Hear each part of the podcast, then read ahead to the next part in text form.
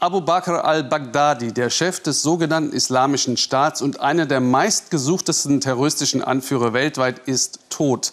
Er sei bei einer Geheimoperation einer Spezialeinheit des US-Militärs im Nordwesten Syriens getötet worden. Das gab US-Präsident Trump bekannt. Es wäre ein entscheidender Schlag gegen Versuche des IS, sein sogenanntes Kalifat wieder aufzubauen, das im März mit Hilfe kurdischer Truppen zerschlagen wurde. Claudia Drechsel. Barisha in Nordwestsyrien. Nicht durch die Eingangstür, sondern durch die Wand seien die US-Soldaten reingekommen, sagt US-Präsident Trump. Zwei Stunden habe der Einsatz gedauert, mit acht Hubschraubern und zahlreichen US-Kämpfern. Am Ende habe sich al-Baghdadi in einem Tunnel unter dem Haus selbst in die Luft gesprengt, geklammert an drei seiner Kinder. Ein Triumph für Präsident Trump, der es geradezu zelebriert, die Nachricht zu verkünden. Er habe alles live verfolgt, es sei wie ein Kinofilm gewesen. Vergangene Nacht haben die USA die Nummer eins unter den Terroristen weltweit zur Strecke gebracht. Abu Bakr al-Baghdadi is dead. Al-Baghdadi ist tot. Er war der Gründer und Chef des Islamischen Staats, der erbarmungslosesten und gewalttätigsten Terrororganisation der Welt. Die USA haben ihn viele Jahre lang gesucht. Selbst für seine Anhänger war er wie ein Phantom.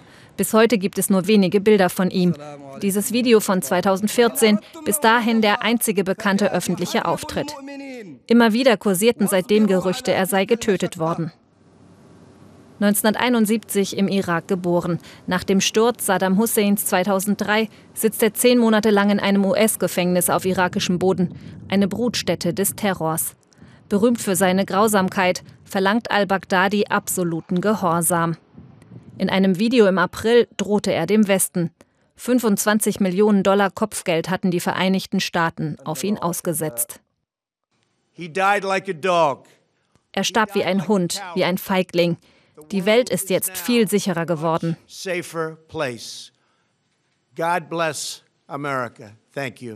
Trump verkündet einen Sieg.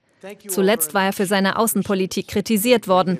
Heute nahm er sich eine Stunde Zeit für seinen persönlichen Triumph. Und gemeinsam wollen wir das jetzt einmal einordnen mit Herrn Hechler in Kairo, unserem Korrespondenten, und mit Christiane Meyer in New York. Christiane, eigentlich sollten US-Truppen doch aus Nordsyrien abgezogen sein. War das jetzt ein Trick? Wohl eher nicht. Im Gegenteil, also die Truppen werden ja tatsächlich abgezogen und sollen nunmehr die Ölfelder vor allen Dingen schützen.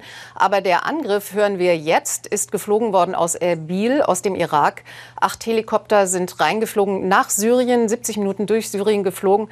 Das heißt, ähm, es war allerhöchste Zeit, das zu machen. Es ist auch gehört, oder wir haben auch gehört, und die New York Times hat es jetzt auch geschrieben, dass anscheinend diese ganze Aktion eher trotz Trump als wegen Trump passiert ist. Er hat zwar das grüne Licht gegeben, aber das war schon lange geplant und es musste vorgezogen werden, eben wegen des Einmarschs der türkischen Truppen und weil er die amerikanischen Kräfte zurückzieht.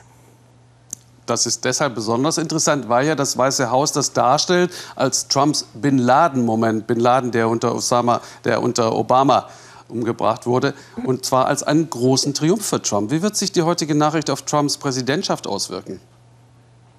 Naja, man kann schon sagen, dass es ein Triumph für ihn ist und das ist, glaube ich, auch unumstritten. Er hat das grüne Licht gegeben, er hat das Risiko auf sich genommen, diese Aktion äh, durchführen zu lassen. Auf der anderen Seite geht natürlich das Amtsenthebungsverfahren weiter und vielleicht noch schlimmer, in der Stunde, die er darüber geredet hat, hat er sehr viele Details preisgegeben, Details, von denen die äh, Geheimdienstwelt nicht wollte, dass sie preisgegeben worden sind. Es gibt schon die erste Kritik. Er hat also das gemacht, was er immer macht, er hat im Wesentlichen sich selbst gelobt. Er hat im Wesentlichen darauf bestanden, dass er der Commander in Chief war in dieser ganzen Aktion. Er hat äh, darum schon wieder dafür gesorgt, dass es Kritik an einer Aktion gibt, die eigentlich von seinen politischen Gegnern auch begrüßt wird. Und das ist natürlich ein klassischer Trump sozusagen. Aber eben auch deshalb kann man vielleicht davon ausgehen, dass es so sein wird, dass das innenpolitisch keine großen Nachwirkungen haben wird und ihm vielleicht nur sehr bedingt hilft. Danke, Christiane Meyer in New York. Daniel Hechler in Kairo. Wie sind die Reaktionen in der arabischen Welt?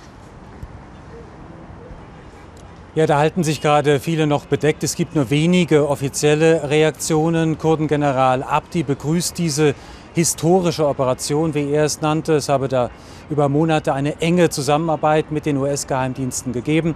Allerdings fürchten die Kurden jetzt äh, nicht ganz zu Unrecht auch Racheakte seiner Anhänger. Ja, und wenn man sich bei den Menschen in den Straßen von Damaskus umhört, da ist überwiegend Erleichterung zu hören.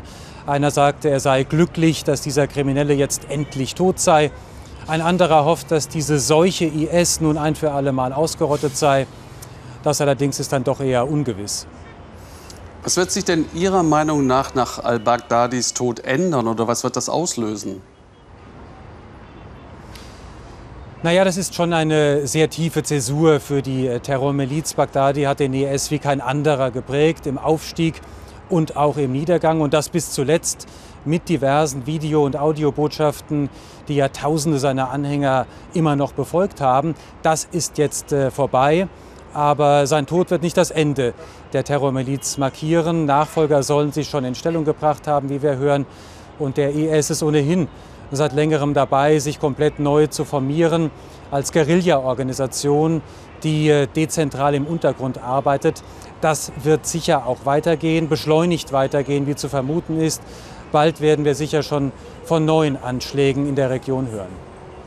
Danke, Daniel Heche nach Kairo und nochmals danke auch nach New York.